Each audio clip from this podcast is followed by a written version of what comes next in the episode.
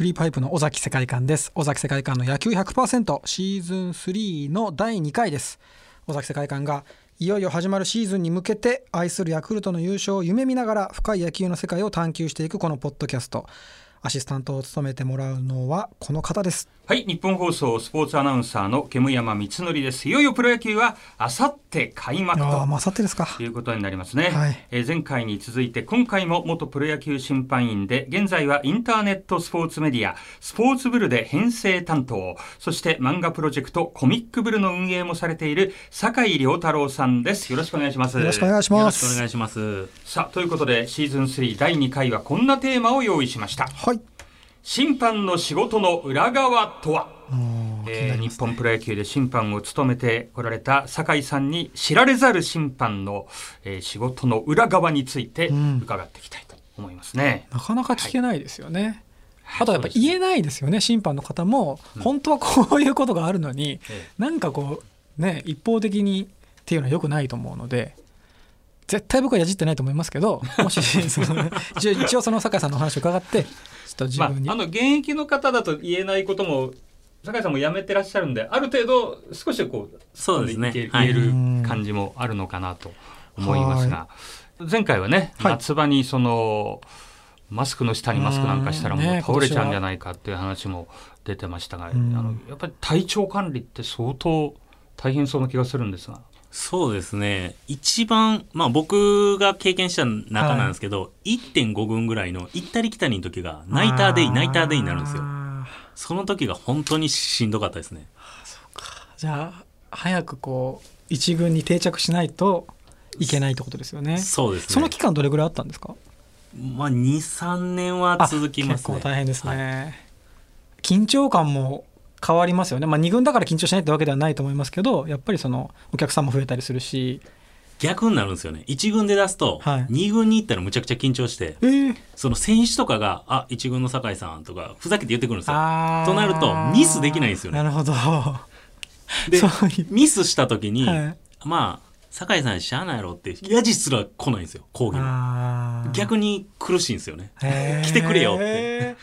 あそうやってそのい選手の方から一軍の酒井さんって冗談言われるぐらいその選手との会話もあるんですか？審判の方そうですね。あの人にもよると思うんですけど、はい。僕自身がそんなになんていうんですかね高圧的に行くようなタイプではなかったので。今お話ししててもそうですね。審判の方ってイメージではもっとこうガタイがでかくてちょっと寡黙で怖い印象があったんですけど、僕多分一番 NPB でちっちゃくて。はい、本当なんか なよなよってしてるのか分かんないですけど感じだったんで話しやすいところですよね。そうですねはい。え身長どれぐらいですか僕173センチです。それで一番小さいぐらいでもちっちゃくはないですよね一般的に考えたら。全体的にやっぱ大柄なんですね、はい、なんでグラウンドとかだったら選手もそうなんですけど、はい。むちゃくちゃでかいんで、はい。僕もう本当子供扱いされてるんで それ審判同士の横のつながりってどうなんですか、あもちろんあります。横のつながりもはい。えー。じゃあなんか試合が終わったら食事に行ったりもするんですか？そうですね。あのうん。遠征先とかでしたら基本的に先輩とかと一緒に食事をしで今日の試合どうだったとか、えー。反省会のようなことがそうですね。はい。行われるんですね。すごい説教とかされたことあるんですか？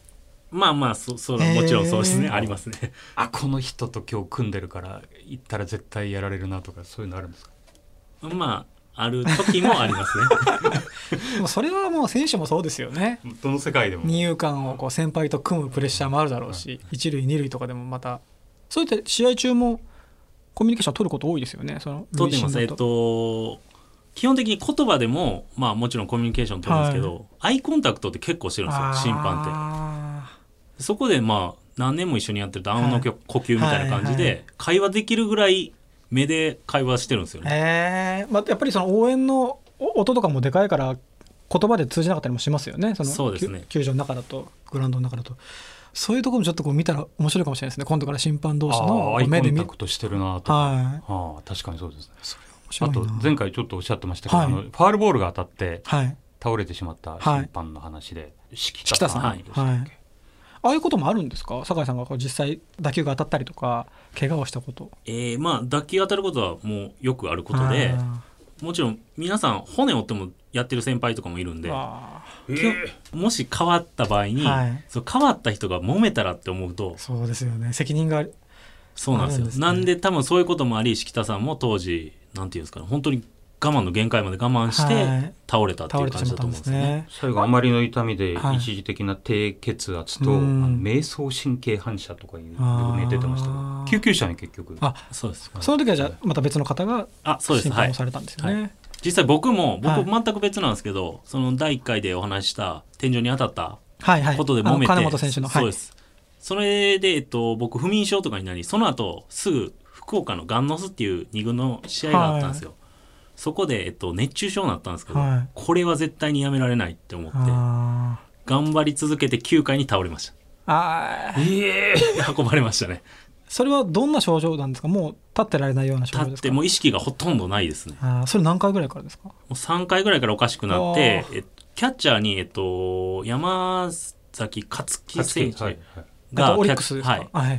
当時ソフトバンクやったんですあが、はいはいもう僕の息おかしいに気づいてたんで、もあう酒井大丈夫かってずっと言ってて、黙っとってくださいって言ったら次ベンチからはい。今ロッテの、まあ、コーチされているはい。鳥越コーチっていう方が監督であーはい「もう酒井大丈夫か?ー」あー。もうみんなが言ってくれて「へー。頑張れ頑張れ」って言ってくれて、優しい。やっぱ二軍はそういうあの前回もおっしゃってましたけどその教育していくとかみんなに盛り上げていくっていうのはやっぱあるんですね。いそうですね。気遣っていって。あとそのその前に僕大揉めしたのもみんな知ってるんで、あー。あそのファールそうですの金本さんのそうですね。はい。そういうこともありみんな気遣ってくれたりとか。意外となんていうんですかね。まあ変ですけど、ん。揉めたりしたらやっぱ傷つくんですよね、はい。選手とかも叩かれたりとか、はいなんか慰め合ったりとか、あそれはいいですね。やっぱりちょっとこう壁があるのかなと思ってたんですよ。審判と選手の間には。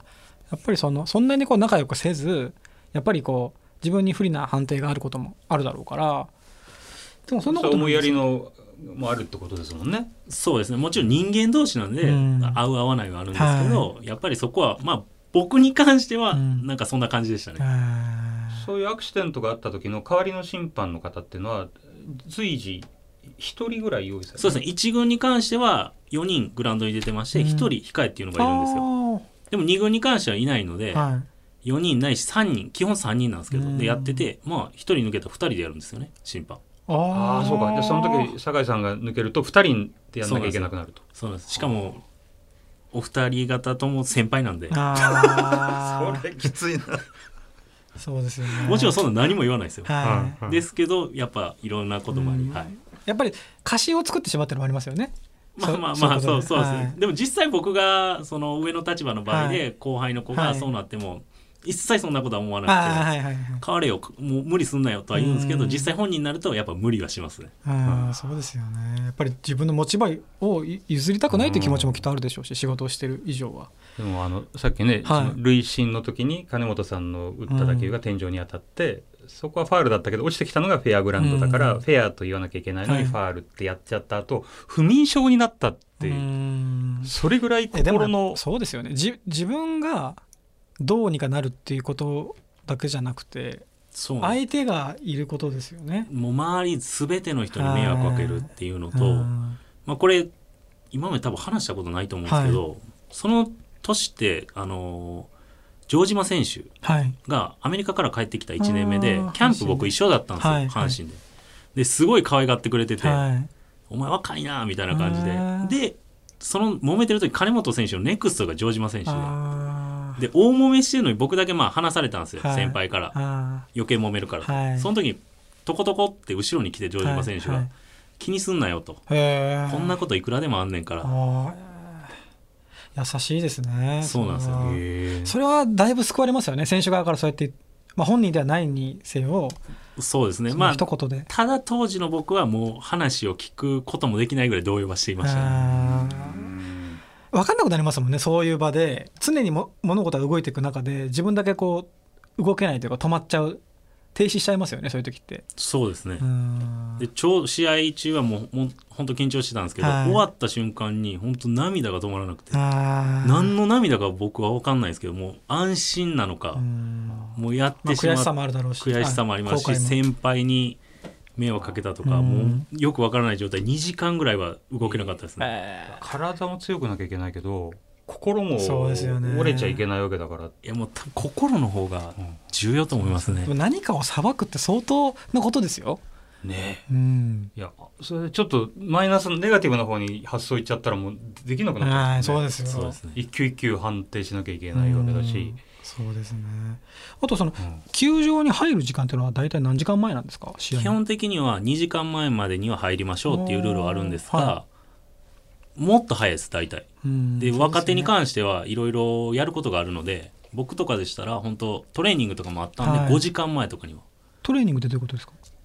その体を鍛えたりやあとはなんていうんですかね球場に入ってブルペンとかに入って、はいその投球練習を見たり。あ目慣らし。そうですね。ああそうかそういうと。あとはやっぱりそのボール投げるのもありますもんね審判の方がそのあそうですね。球審の場合は。多分有名なのだと真鍋さんっていう審判の方がいて、あはいはい。その方むちゃくちゃ速いんですよ。ああ球が。もともともともと阪神の選手なんですけど。ああそっかそっかそっか。すごいいい球を掘られて。で実はあのボールとかもはい。あのその審判が全て揉んでるんですよ用意して新球を土につけてはい。だいたい1試合ですと10ダースぐらいを揉むんで120球ぐらいは最低でも。え投げるんですか？いやあのもむんですなじませるというかそうなんですよ。結構大変。なんですか？そうやってもんでいくの。結構大変というか手痛くなるんですよ。あで若手ですとやっぱ先輩にはさせられないというかああなんでそうか若手がえー80個ぐらいやるぐらいの割合ですか？基本全部やります。全部か。ーえそれは試合前にですか？試合前です。なんでそれ一人でやると本当うわ1時間近くかかるんです。大変ですね。そうですね。大変でもういろいろ聞いてると大変なことしかないぐらいなんですけど、はい。楽しさっていうのはああそうですよね。仕事としての楽しさってどんな感じですか？僕がやってて、まあ、楽しいなって思えた時は、は甲子園で本当超満員の時に、はい。一塁のクロスプレーが来た時に、いはい。一瞬静寂自分の中でも静かになるんですよ球場が。はい。はいでアウトを出したセーフを出した後にうわーって湧いた時は気持ちいいですね。ちょっとありますよね。一瞬のためが。そうなんですよ。その一瞬なんですけど僕からしたら5秒ぐらいに感じてるんですよね。多分コンマ何秒なんですよ実際は、はい。そういう時ってすごい調子がいいんですようん。ね集中できてるっていう。あやっぱりその打者の方がそのボールが止まって見えるって言ったりするのこともありますけどその審判の方でもちょっとこうスローモーションに見えたりってことですかね？そうですね。本当もう細かいところまで見える時があるんですよね、へそれどれぐらいの割合でそういう時ってあるんですか？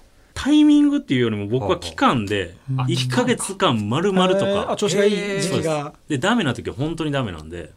ぱちょっと怖かったりするんですか？その一軍のあ今日は一塁の塁審だな。ちょっと大丈夫かなって不安になったりする時も。不安になってる時はすごい調子悪いです。あーそうですよね。何でも来いっていう時はまあ間違いないです、はいはいはいじゃあ特に球審の時に調子悪かったりしたら地獄ですね。そうですね。あとなんていうんですかね。体調がはい。悪い時ほど調子いいんですよね。へえなんでですかね。